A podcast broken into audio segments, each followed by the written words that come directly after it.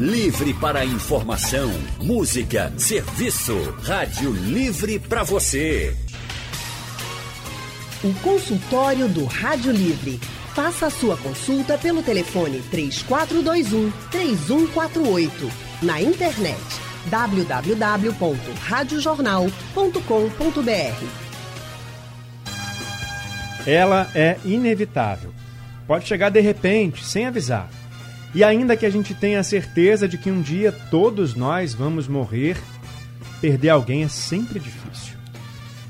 Só que aí depois vem o luto, né? Depois de tudo isso. Talvez você, ouvinte, esteja passando por algum processo de luto ou já tenha sofrido em algum momento da vida com a perda de alguém. Ou você é daquelas pessoas que preferem nem tocar no assunto com medo da morte. Tem gente que su supera mais rapidamente esse momento de perda. Falar sobre a morte não é algo muito comum, não é confortável, a gente evita, mas às vezes o assunto é necessário. E é o que vamos fazer no consultório do Rádio Livre desse dia dos, de finados. Com a gente, a psicóloga do luto do Grupo Vila, Simone Lira. Boa tarde, Simone. Seja bem-vinda ao consultório. Boa tarde, boa tarde a todos. Obrigada. Muito obrigado, eh, Simone, pela sua participação aqui no consultório com a gente, também junto com a gente para conversar sobre esse sentimento de saudade, a nossa relação com a morte. Está o psicólogo e psicanalista Pedro Gabriel. Muito boa tarde para o senhor também. Boa tarde, pessoal. Boa tarde, ouvintes. É um prazer estar aqui levando alguma, algum conforto para os lutados e aqueles que se preparam nessa grande viagem Boa tarde, Pedro. Seja bem-vindo. E você pode participar com a gente enviando suas dúvidas, compartilhando suas histórias através do painel interativo ou ligando para cá, para a Rádio Jornal, para falar com os especialistas. Simone, eu começo te perguntando. Vamos falar sobre o luto, né? Então, o luto é essa, essa, esse conjunto aí de reações naturais a perdas importantes, mas ele tem fases. Quais são? Então, é, não penso muito no luto como através das fases, né? As fases dão ideia daquela linearidade de que você tem que ir no passo a passo, cumprindo uma a uma. E o luto, por ser um processo individual, é, singular, a gente trabalha com um processo chamado é, processo dual do luto, em que nós vamos observar essa oscilação entre uma orientação para perda e uma, uma orientação para a vida. Então, dentro desse processo de oscilação, é que a gente vai observando as reações é, adaptáveis a essa mudança, né? Porque o luto, por ser uma resposta emocional, como você falou, frente a um rompimento de um vínculo significativo, a gente fala que há a quebra do mundo presumido, ou seja, a quebra daquele mundo que nós conhecíamos. E o diferente exige de nós essa adaptação. Então, por isso, a gente vai observando essa a orientação para perda e orientação para vida. Nesse processo de oscilação, é que o enlutado vai encontrando um lugar para esse luto. Doutor Pedro, a, a morte é algo natural. Todo mundo. Vai chegar, vai chegar a hora de todo mundo, né? A certeza que a gente tem na vida, a partir do momento que a gente nasce, é que uma hora a gente vai morrer. Mas por que, que a gente tem essa dificuldade de falar sobre o assunto, de encarar o assunto? Por que, que a morte gera esse desconforto na hora que a gente vai levar isso para o nosso, pro, pro nosso sentimento? Por que, que é difícil encarar isso? É, existem poderosos mecanismos que nos aferram a vida, forças muito ancestrais, vindas da infância, vindas das primeiras experiências, que produzem em nós de maneira natural, é, em maior e menor grau, um sentimento de estar aderido à vida, né, como dizia o, o poeta Drummond. A morte, ela constitui-se num grande mistério. Há hipóteses se haveria ou não alguma coisa após a morte, ou se a morte seria o derradeiro silêncio, como diz a ciência e os poetas. Mas a grande questão é que a morte, enquanto experiência terminal, como disse o poeta Evaldo Coutinho, é um naufrágio tão profundo, é um silêncio e um escuro, e um escuro tão denso, que é como se houvesse um naufrágio de si e desaparecesse não só o navio, mas também as águas. Então, pensar nisso, né, como você sabiamente colocou, da morte como um evento da vida, como parte da vida, deve não nos assustar, mas nos orientar para uma boa eleição daquilo que vai compor o nosso tempo, a nossa vida, os nossos dias, para que aquilo que nos guie é, em direção ao fim não seja o ressentimento, a tristeza, mas o ímpeto de fazer cada instante, cada minuto, ainda que breve, ainda que alguém esteja nesse momento acompanhando o familiar em seus últimos instantes, ou você próprio que nos ouve esteja nessas condições, mas a vida dentro da vida, há uma possibilidade gigantesca de se recuperar nos arquivos da memória registros de coisas vividas que vão qualificar o seu tempo e restituir à sua vida o valor de vida e não, e não a agonia é, dolorosa em direção à morte. Simone, é, muita gente tem realmente dificuldade em falar da morte, é, não gosta de fato. E tantas outras pessoas também é, têm dificuldade em aceitar a perda. Né? É, vem aquele estágio da negação, não quer acreditar que acabou perdendo aquela pessoa. Como lidar com tudo isso? Então, bem como o doutor Pedro falou, é, é muito essa questão né, do afastamento dessa realidade em que a gente pensa na vida como se a morte fosse o oposto, como se ela não tivesse fazendo parte dessa vida. E aí, é, como o doutor Pedro traz, a questão da vida biográfica, né? É com que elementos você constrói e significa essa vida. Então, muito mais é, pensar que memórias que ficam dessa pessoa e de que forma você está vivendo essa vida, o que você deixa, né? Quando a vida biológica acaba. Então, pensando nisso, talvez... É, a gente consiga se adaptar um pouco a essa imagem de que quando a gente partir, porque a gente quando olha a morte do outro, a gente não chora apenas pela morte do outro. A gente também chora pela nossa morte. Olhar para a morte do outro é olhar que também somos finitos. Então, o que deixaremos aqui? Essa sensação de vou desaparecer e ninguém mais vai lembrar de mim. Isso também faz parte de uma certa negação, né? Como encarar isso. A morte traz esse medo. Agora, as pessoas reagem de formas diferentes, né? Assim como em qualquer outra situação da vida, cada um de nós tem um, uma reação diferente a, a, a, respeito da morte. Quando ela chega perto da gente, é, alguns superam mais facilmente, outros parecem ter mais força para lidar com aquele momento. Eu não sei se esse é o termo mais adequado para falar, mas a morte abala as pessoas, afeta as pessoas de formas diferentes. A gente viu hoje um exemplo disso, né? Uma pessoa famosa, Ana Maria Braga, perdeu uma pessoa com quem ela convivia quase que diariamente há muitos anos, há duas décadas, e mesmo assim ela foi é, apresentar o programa que eles faziam juntos, né? Hoje pela manhã, o assunto foi muito comentado, a força da Ana Maria Braga, né? É, o que, que a gente pode aprender com esse exemplo? E eu queria também que o, o Pedro falasse um pouquinho sobre o risco da gente querer ser dessa forma no momento em que a morte chegar perto da gente. É muito importante entender isso, né? Que a gente não precisa ter a mesma reação das outras pessoas. Isso, exatamente. Outra colocação muito sábia, muito pertinente. É, eu acho que o, o que está ao fundo dessa, dessa questão é uma distinção necessária entre a morte e o morrer. A experiência de morte, ela é mais ou menos é, ombreada né, a tudo que é vivo. Existe aquele poema lá do, do Mariano Suassuna, onde ele diz que, que a morte iguala tudo que é vivo no só rebanho de condenados, porque tudo que é vivo morre.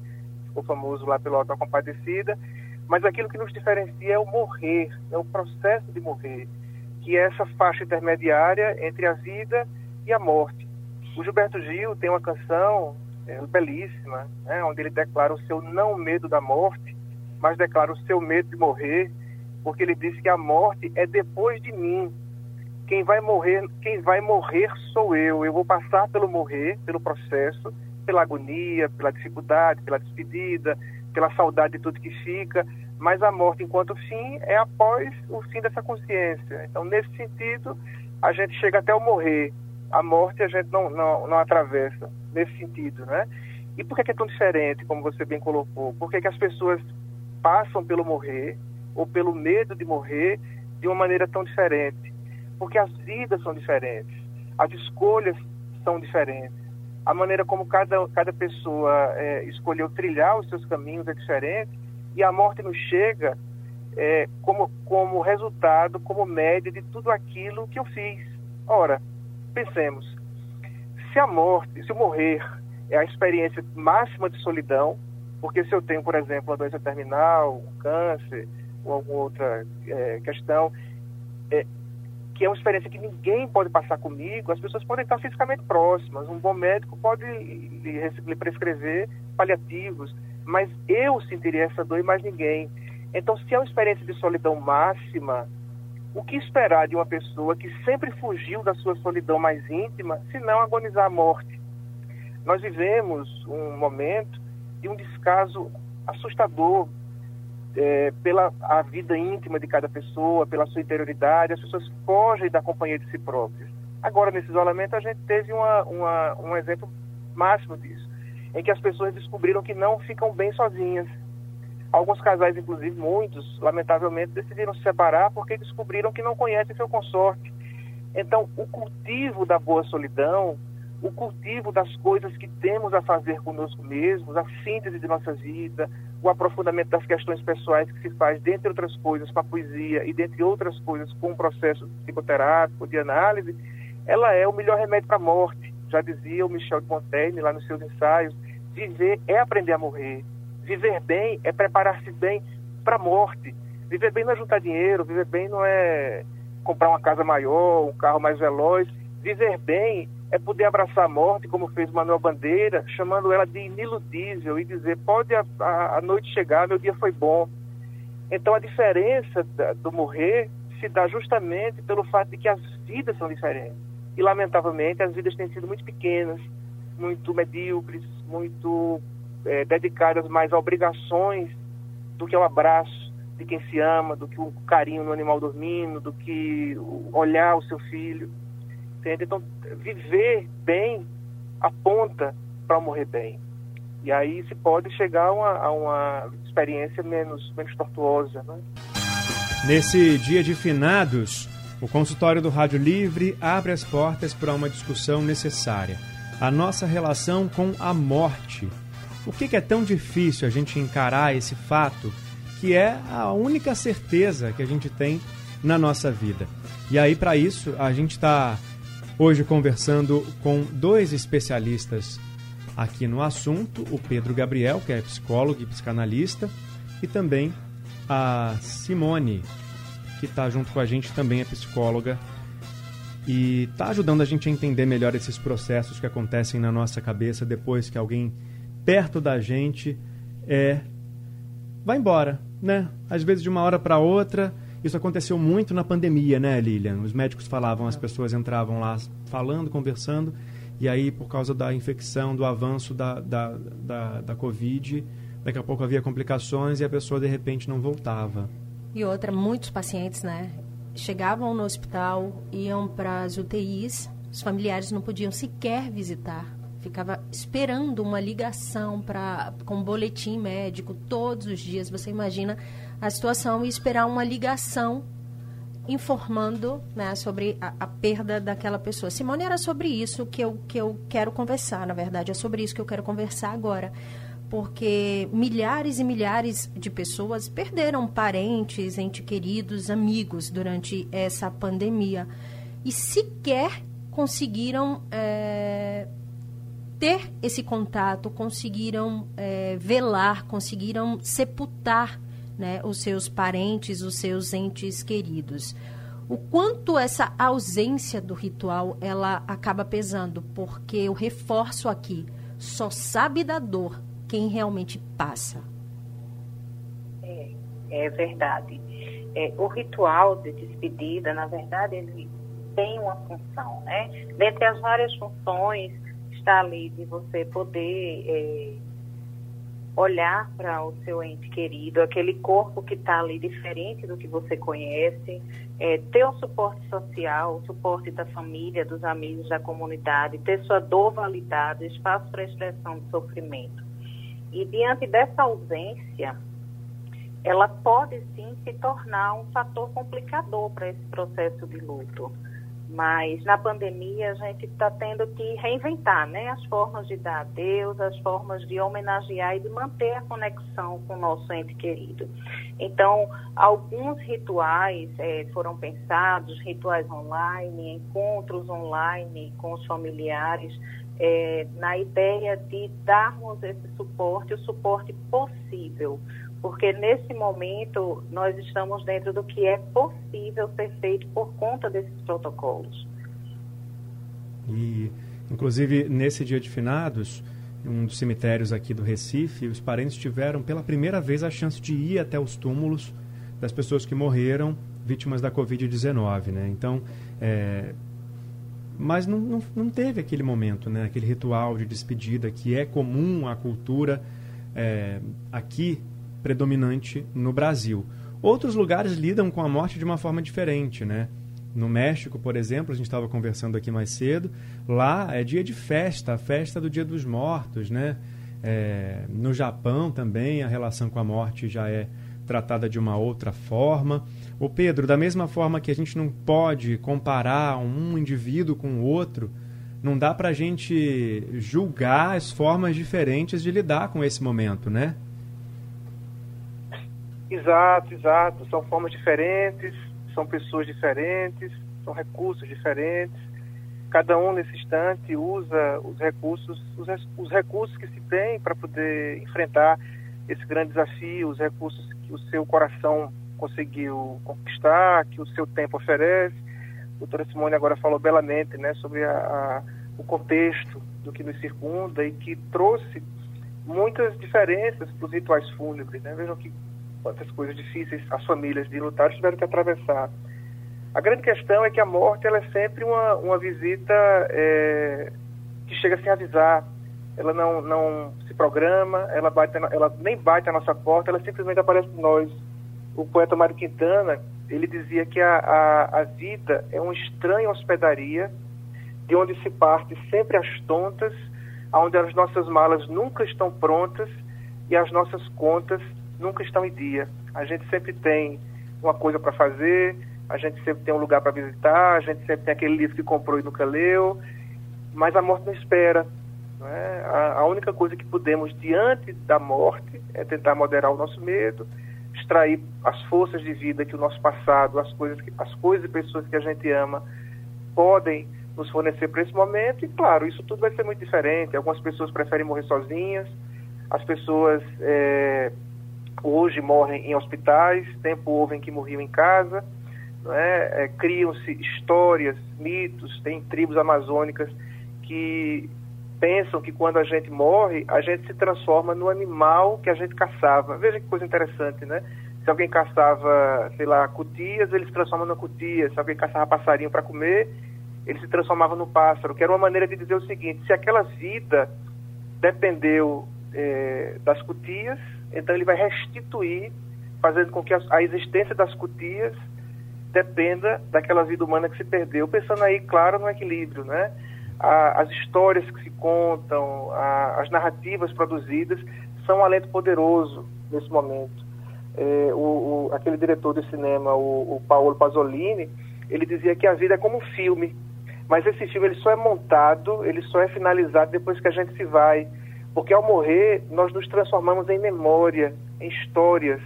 Veja, Freud ele não morreu, Chacrinha não morreu, é, os quatro Beatles estão ainda vivos na memória das pessoas, dois em carne, dois em, em memória. Então a gente se funde em memória e a gente será a memória daquilo que a gente fez.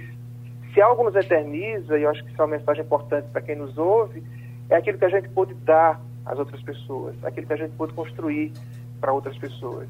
Então essa é uma bela maneira de se atravessar a vida e se apontar para a morte. Né? É, só me chamou a atenção essa parte que o senhor falou sobre é, as pessoas famosas que até sim. hoje não morreram, né? Sim, Porque sim. elas estavam presentes de forma virtual na, vi na vida da gente, né? Apareciam na televisão, na tela do cinema, etc. Agora, esse privilégio não é só de quem é famoso. A gente está aí também nas telas de uma forma virtual, né? Nas redes sociais, compartilhando as, os nossos momentos, compartilhando aquilo que a gente vive, com quem a gente vive. Isso também tende a acontecer, então, daqui para frente com é, nós, meros mortais, desculpe o trocadilho, porque né, é, a gente vai estar tá ali, né, mesmo depois que a gente for embora, né, depois que a gente morrer, vai estar tá lá nosso registro na mão da pessoa, na palma da mão da pessoa. Isso uhum. tem algum um benefício ah, excelente, excelente colocação. É, de fato, tempo houve, né, nós que eu, eu pelo menos que sou de outra geração, né, quando eu era jovem, e a minha juventude aconteceu em algum momento lá pelo século XVII, é, a, a, as pessoas elas, elas se perguntavam entre si quem tinha uma foto de fulano que morreu, uhum. ou, ou, ou, uma filmagem de VHS desse crânio que já não está mais entre nós, porque fotos e vídeos eram uma coisa muito rara, era uma, era uma, uma excepcionalidade. Hoje tudo é fotografado, né? O homem foi à Lua, tirou, voltou com seis fotos de lá, né? Uma pessoa descendo no elevador tira oito olhando o cabelo no, no espelho para botar no Instagram, né? Então, as fotos, elas têm hoje um papel diferente na vida das pessoas e certamente elas ajudarão a construir uma imagem mais nítida de pessoas que se foram. Mas a sua colocação é muito feliz quando você diz assim que os artistas fizeram parte da nossa vida virtualmente, mas todo mundo fez parte da vida de alguém. Nenhum homem é uma ilha, nenhuma mulher é uma ilha. Todo mundo, para viver, precisou produzir alguma coisa para vender e ali tem uma interação ou precisou adquirir alimento, sei lá, comprar uma casa, ou pedir uma casa emprestada. Então, assim, nessas interações, um pouco de nós fica. O Drummond, Carlos Drummond de Andrade, ele teve um filho, o Carlos, que viveu meia hora. Ele anotou na sua agenda o nascimento dele, 30 minutos depois ele registra o falecimento. E ele nunca deixou de fazer poemas sobre esse filho que só viveu meia hora. Ele escreve no poema, né? O filho que, o filho que hoje não tem, hoje seria um homem, ele corre no vento, sem carne e sem nome qualquer pessoa que fizer uma experiência de recuperação de sua memória vai lembrar de alguém, mesmo que não saiba o nome, mas que lhe deu alguma coisa, que lhe negou alguma coisa. Então, ainda que sem nome, permanecemos vivos na memória de pessoas que a gente nem sabe. Gestos, às vezes pequenos, de oferecer um sanduíche na rua a alguém que tem fome, ou um copo d'água a alguém, isso se eterniza e vai ser contado a filhos daquela pessoa que o, o, o doador do bem, do, do dom, sequer sabe. Então estamos eternamente vivos. Contaremos nem sequer como estatística, entendeu? As pessoas que lamentavelmente morreram né, pelo coronavírus e outras tragédias, guerras, por exemplo, né, que foram bombas que mataram pessoas aos milhares, contam, nem que seja como estatística, como número. Então, de alguma maneira, somos sim eternos. Morrer é, é, é, é próprio daquilo que passa sem deixar qualquer vestígio, diz Drummond no outro poema. Então, todo mundo deixa alguma marca em alguém. E essas marcas tendem a se tornar mais indeléveis agora que a gente tem fotos, vídeos e uma história inteira pode ser recomposta. Né? E é importante a gente, a gente tentar deixar a melhor história que a gente possa. Quem sabe até uma história na forma de verso, né? É, importante isso, Pedro. Simone, a gente vem falando aqui desde o início do consultório, o luto não é fácil.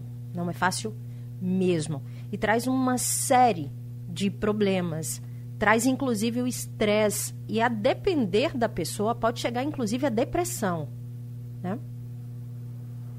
Isso, vai depender exatamente do que a gente tinha falado, né? Porque o luto, ele é uma resposta normal, uma resposta emocional normal.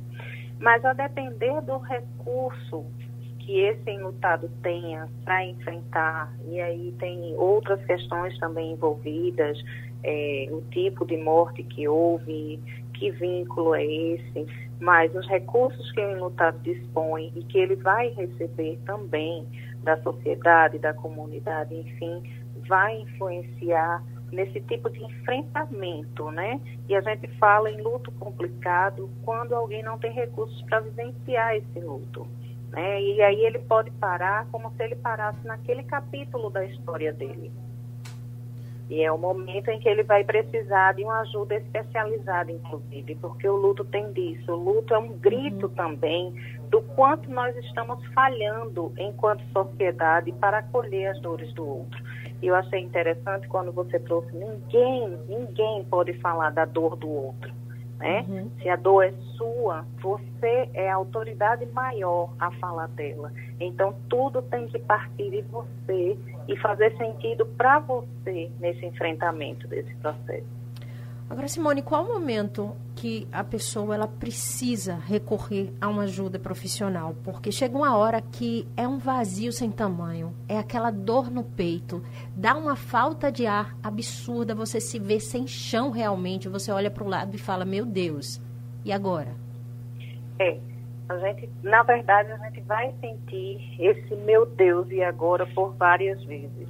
Mas é, chega um momento em que talvez se a gente paralise nesse capítulo e não vai encontrando, como eu te falei, é uma orientação para perda e uma orientação para a restauração da vida. Então, em nenhum dos polos a gente pode estacionar. É, como foi bem falado no início, se você simplesmente finge que nada aconteceu e no outro dia está trabalhando, é vida que segue, como a sociedade nos exige, isso também é preocupante. Né? Nenhum dos dois extremos, nem o voltar apenas para essa perda, nem para a orientação. Então, se você se percebe, é, primeiro, se você se percebe sem recurso, sem possibilidade de, de uma escuta, de um diálogo afetivo, de um acolhimento, você vai ter que buscar isso em uma ajuda profissional. Né? E se você paralisa, se está muito difícil, ou se é alguém da sua família que você percebe que não está conseguindo funcionar, o nível de disfuncionalidade em relação à vida está tamanho e gritante, é hora de procurar uma ajuda profissional. Simone, é, as pessoas, a gente falou até agora sobre o luto em relação à perda de pessoas. Mas eu já ouvi as, alguns julgamentos, inclusive, de quem estava muito triste, de luto, porque perdeu, por exemplo, um animal de estimação. Isso também é natural e também não deve ser julgado? Como é que funciona? Isso é, é natural. O luto ele fala do rompimento de um vínculo significativo para nós. Então, que vínculo é esse? Como eu posso julgar esse vínculo? De acordo com novas configurações familiares os animais eles têm ocupado um lugar naquela família. Então, o julgamento, e muitas vezes a gente escuta né, alguém que diz: Nossa, você está assim só por conta de um animal de estimação, foi um cachorro, compra outro. E não é assim. A gente está falando de um rompimento de um vínculo. Temos histórias diversas e é até uma violência, um enlutado ouvir uma frase como essa, porque há de fato uma sobreposição de sofrimentos aí. Além de o sofrimento pela perda, por esse rompimento de vínculo, ele ainda tem o sofrimento pela não aceitação. O luto pela perda do animal é um luto que a gente chama de luto não reconhecido, não validado socialmente. A gente tem discutido mais um pouco sobre isso, é, as perspectivas vão se abrindo, mas muito devagar né? E o julgamento, ele não deve acontecer em hipótese alguma, em nenhum tipo de luto, porque é, é como a gente bem fala, a dor é do outro, tem um sentido para o outro. Esse vínculo, ele foi formado entre o outro e aquela figura, seja humano, seja um animal. Então, julgar, não. É acolher com muito afeto. Pedro, é, a gente vem falando aqui, está falando aqui desde o início também, que o processo de luto ele é totalmente individual. Para algumas pessoas pode aí durar meses, reagem de um jeito, para outras pode esse processo durar anos. Queria saber, o luto, ele pode ser eterno? É, é, uma, é uma excelente pergunta, tá? Que ela acho que será melhor respondida se a gente traçar uma definição é, do luto. Né? É, o, trabalho, o trabalho de luto, a palavra talvez não seja tão familiar para todo mundo que nos ouve, né? Que diz respeito àquela, àquela tristeza que se sente, a saudade misturada muitas vezes por todos aqueles que partem, sejam é, animais ou pessoas, e até objetos perdidos, né? É, a casa de infância que que a enchente leva. Então, assim, essa tristeza e essa saudade são também chamadas de luto. Então, luto diz respeito a todo, a todo trabalho de desinvestimento em um objeto. Objeto, como termo técnico, né? pode ser algo, pode ser alguém. É, quando a gente, a, a, gente, a gente ama após um processo de aprendizagem, a gente aprende a amar. Por mais que a gente entenda que alguns amores sejam à primeira vista, naturais, como da mãe para o filho, do pai para o filho, mas esse amor vai sendo lapidado, vai sendo melhorado, vai sendo aprendido. É um amor que começa desastrado e depois vai se aperfeiçoando à medida que a vida vai oferecendo seus desafios. Então, para todo esse investimento, imagine o que é o filho, alguém que você é, nutriu, amou, que você levou não é, é, no hospital desesperado de madrugada, porque estava doente. Então, todo esse, ou, ou, no caso de um animal, é aquele animal que você, enfim, gastou dinheiro com ele, é, gastou seu tempo, recebeu carinho, recebeu amor. Então, para todo esse investimento, acarretará um desinvestimento, que também é processual. Se o processo de construção do vínculo ele é crescente, o luto ele vai ser decrescente.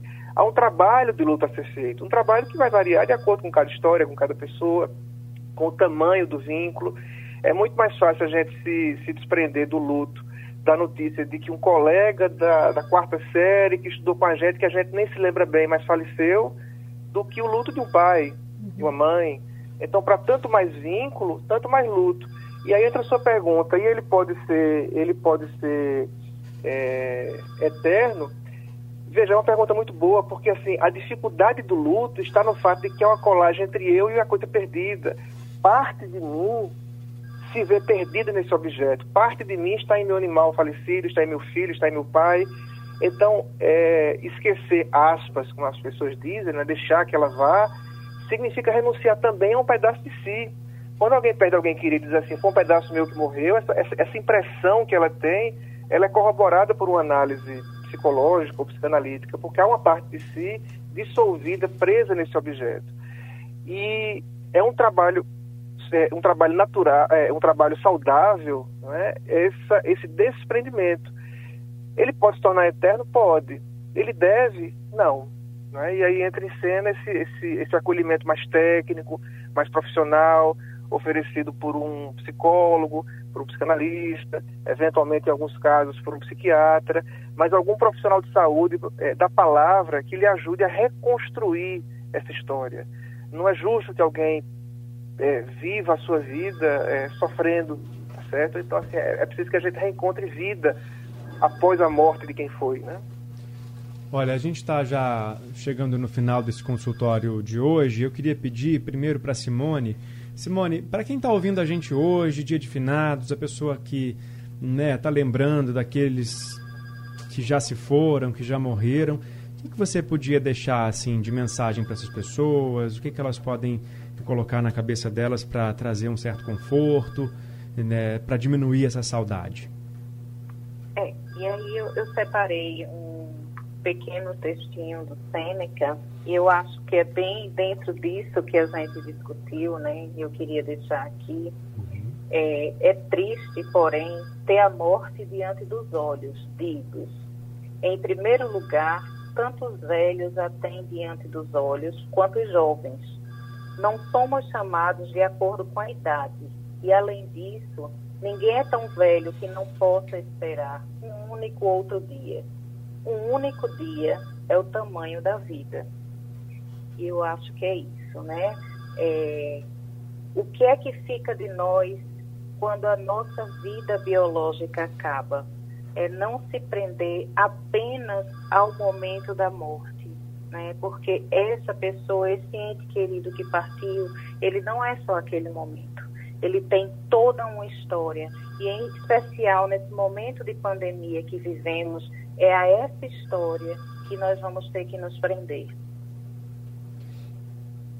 Obrigado, Simone. Pedro, o que, que você diria para as pessoas hoje que estão passando por esse dia de finados, lembrando aí daquelas pessoas que não vão mais voltar? É, quero dizer, primeiramente, obrigado por esse espaço, um prazer conhecer a colega Simone, um prazer estar mais uma vez com vocês aqui, dando essa chance de levar um pouco de conforto às pessoas, tá certo? É, o que eu posso dizer é que tente viver, né, que viva, que recupere as, momento as, as histórias das coisas belas vividas com aquela pessoa tá certo? essa impressão de que se a gente tivesse um pouquinho mais de tempo poderia resolver aquela questão, poderia fazer aquela viagem, poderia ter vivido aquela coisa que não foi vivida.